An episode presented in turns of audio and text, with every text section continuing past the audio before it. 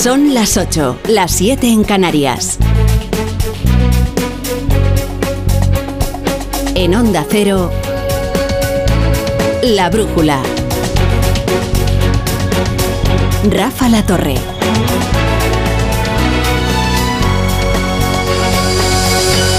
Hoy ha resonado en el Congreso un testimonio eh, sonrojante, porque nos ha recordado lo que se ha ignorado, el sufrimiento de quienes padecen una de las enfermedades más atroces que se pueden concebir.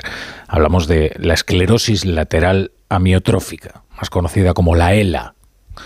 El recordatorio no solo debe sonrojar a los políticos, ¿eh? también a los periodistas. ¿Cuánto tiempo lleva la ley de la ELA paralizada en el Congreso?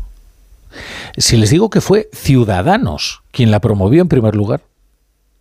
Luego, el 30 de octubre del pasado año, la Confederación Nacional presentó un nuevo texto, el que sería el texto más reciente de esa ley de la ELA, que ya ven que en todo este tiempo, ahí en un cajón, y en todo este tiempo, cuántas chorradas y cuántas componendas se han tramitado por la vía de urgencia.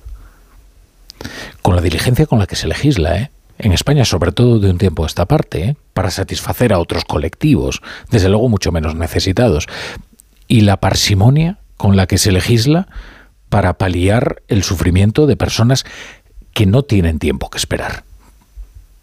Aún recuerdo, aún recuerdo yo cuando entrevistamos a los representantes de los enfermos de, ELA y, nos contaban eh, cuando había subido la inflación a causa de la guerra, que, la invasión de Ucrania de forma salvaje y estaba la luz en unos precios disparados, nos contaban ellos, la, la subida de la luz es un drama para todos, pero ahora imagínense para los enfermos que dependen de una máquina. Es que se trata de algo ruinoso. Bien, pues aún seguimos ¿eh? con la ley de la ELA todavía por aprobarse. Hoy ha sido alguien muy notable, Juan Carlos Unzué, muy conocido, un personaje muy popular, exportero de fútbol, exentrenador, ahora comentarista deportivo, quien ha recordado en el Congreso que siguen esperando, pero que no pueden esperar. Primero ha pedido a los diputados presentes que levantaran la mano, y lo hicieron cinco. Me imagino que el resto de diputados y diputadas tendrán algo muy importante que hacer, porque al final hemos venido a vuestra casa. Sabéis lo que ha costado a muchos de mis compañeros y compañeras estar aquí, ya no solamente económicamente, sino de esfuerzo físico. Vamos a ponerles un poco de contexto, que es nuestro deber. Eh, no vamos a hacer demagogia con esto, eh, ni, con nada, pero menos con esto. Claro, estaban los portavoces de la Comisión de Sanidad. No era una comisión ni formaba parte de la actividad legislativa, sino que eran unas jornadas organizadas por los pacientes de la ELA. Pero solo cinco. Hombre, pues algo creo que podrían haber aprendido. Y quizás si lo hubieran aprendido, les hubiera urgido a legislar una ley que duerme el sueño de los justos, bueno, que hasta su promotor casi lo hemos visto ya extinguido. Unzué consiguió captar así la atención de los presentes y quién sabe si también de los ausentes.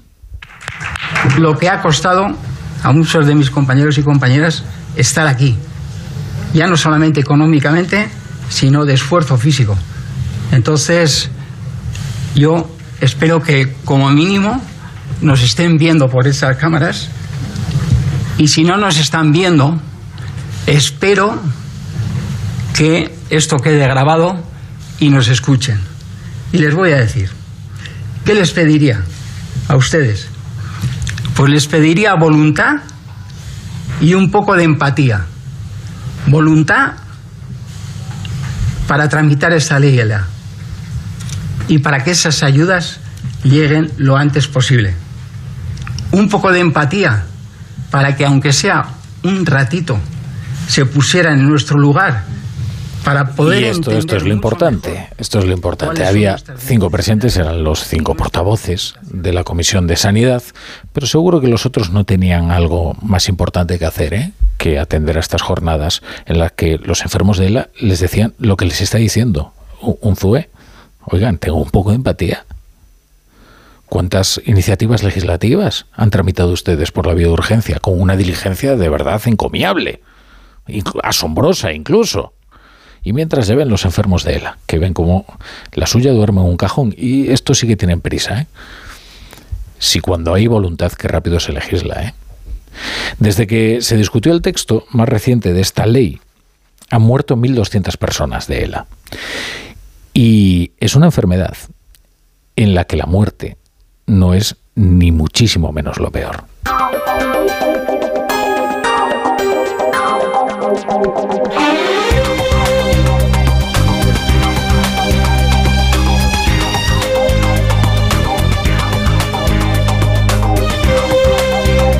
Bienvenidos a la Brújula. Si se incorporan a esta hora la sintonía de Onda Cero. Ha habido una imagen también muy significativa en el Congreso de los Diputados. Esta además muy oportuna también.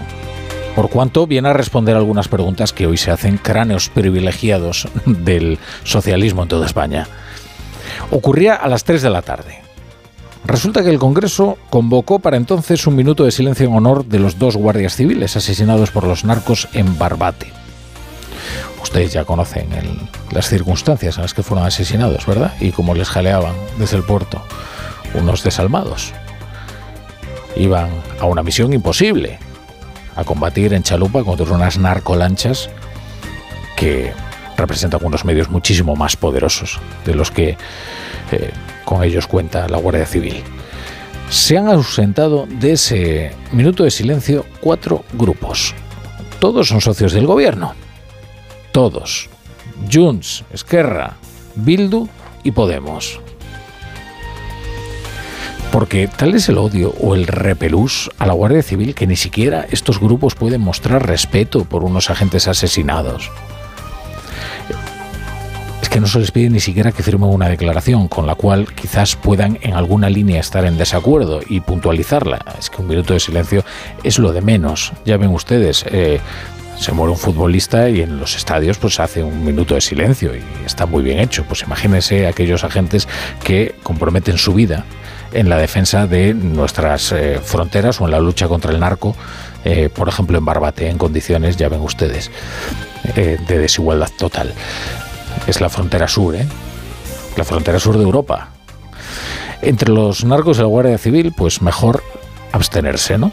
Eh, bueno, en el caso de Bildu todavía le encuentra una explicación a los asesinatos recientes de los guardias civiles, ¿eh? así que no cabría ninguna sorpresa si le encuentran a este asesinato alguna justificación del tipo es que lo de Barbate es un conflicto político y es muy complicado. Pero esto viene hoy muy a cuento, porque, claro, anda el PSOE en una tormenta de ideas para explicarse por qué el partido se está desangrando y por qué cosecha derrota tras derrota y, en consecuencia, por qué va menguando su poder autonómico y municipal.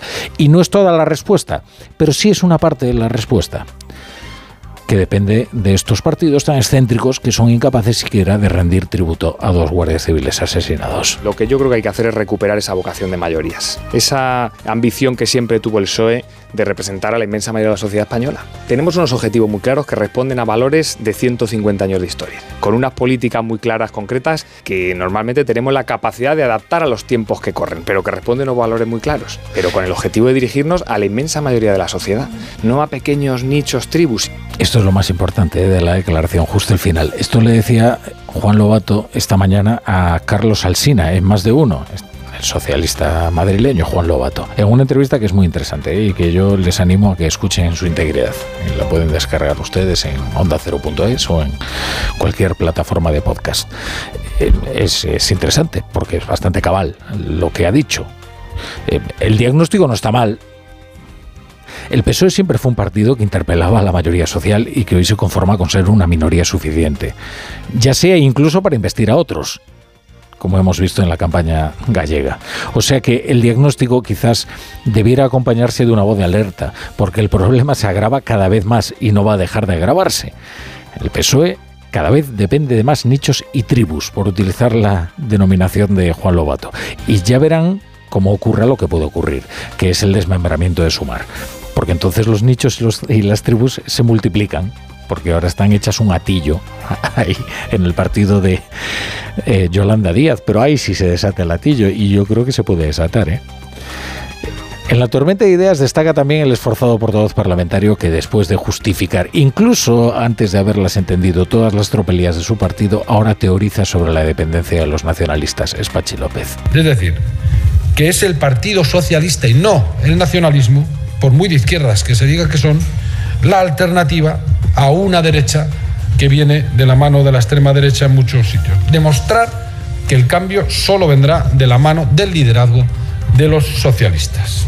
Y claro, eh, justo hoy Justo hoy resulta que los de Junts quieren hacerse presentes en el Parlamento tomando una decisión que imprime muchísima presión sobre el gobierno que está ahora mismo estudiando los términos exactos en los que se va a aprobar la ley de amnistía. Es que Junts, los de Puigdemont, han avalado en la mesa del Parlamento una iniciativa legislativa popular para declarar unilateralmente la independencia. Y este es un doble desafío. ¿eh? Esto supone volver a las andadas en todos los sentidos, en forma y en fondo. ¿eh? Dijeron aquello de lo volveremos a hacer. Bueno, esta es un, solo es la sugerencia de que pueden volver a hacerlo. Porque, claro, entre otros, avalar una iniciativa ilegal eh, seguramente es un delito de prevaricación. ¿eh?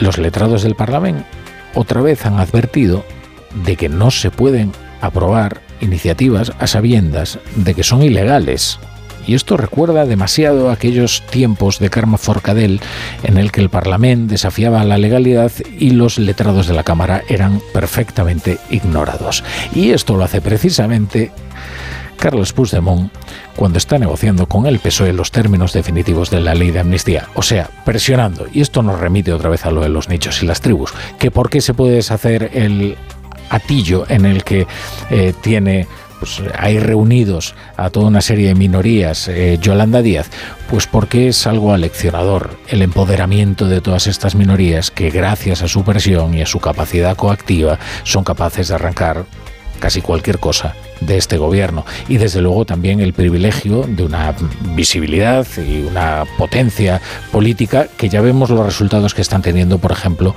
en partidos como Bildu. ¿Por qué Compromís no va a querer convertirse en una minoría de bloqueo, si eso le garantiza un asiento en las negociaciones bilaterales con el gobierno de Pedro Sánchez y, en consecuencia, un foco desmedido en la vida política nacional. Eh, claro, el contexto este llena de gozo Alberto Núñez dijo que ya habrá aprendido que no hay que fantasear con el indulto de quien ni siquiera ha sido juzgado y que ahora se limita a repetir que él no es Pedro Sánchez, e insiste, y que está tan contento que se pone a bailar una muñeira en la Junta Directiva Nacional. Ayer tuvo la Junta Directiva del PP gallego y hoy la del PP nacional. Y hombre, debería cuidarse de celebrar más porque no hay nada tan peligroso como la euforia. ¿no? Eh, hoy al menos no se ha privado fijo me se ha dado un gusto, ¿no? Que es esto de declararse ganador del plebiscito que le habían preparado otros para tratar de debilitarlo. Porque lo cierto es que durante toda la campaña fue él quien huyó del carácter plebiscitario sobre su liderazgo de las elecciones gallegas a pesar de que se había mudado allí para emprender su propia campaña, es decir, que algo le importaba. Ahora que claro, una vez ganado el plebiscito, pues hay que aprovechar, ¿no? Si querían que las elecciones gallegas fuesen un plebiscito sobre mi liderazgo, ahí tienen el resultado del plebiscito. Y si querían que Galicia validase su modelo, ahí tienen el fracaso rotundo del modelo sanchista.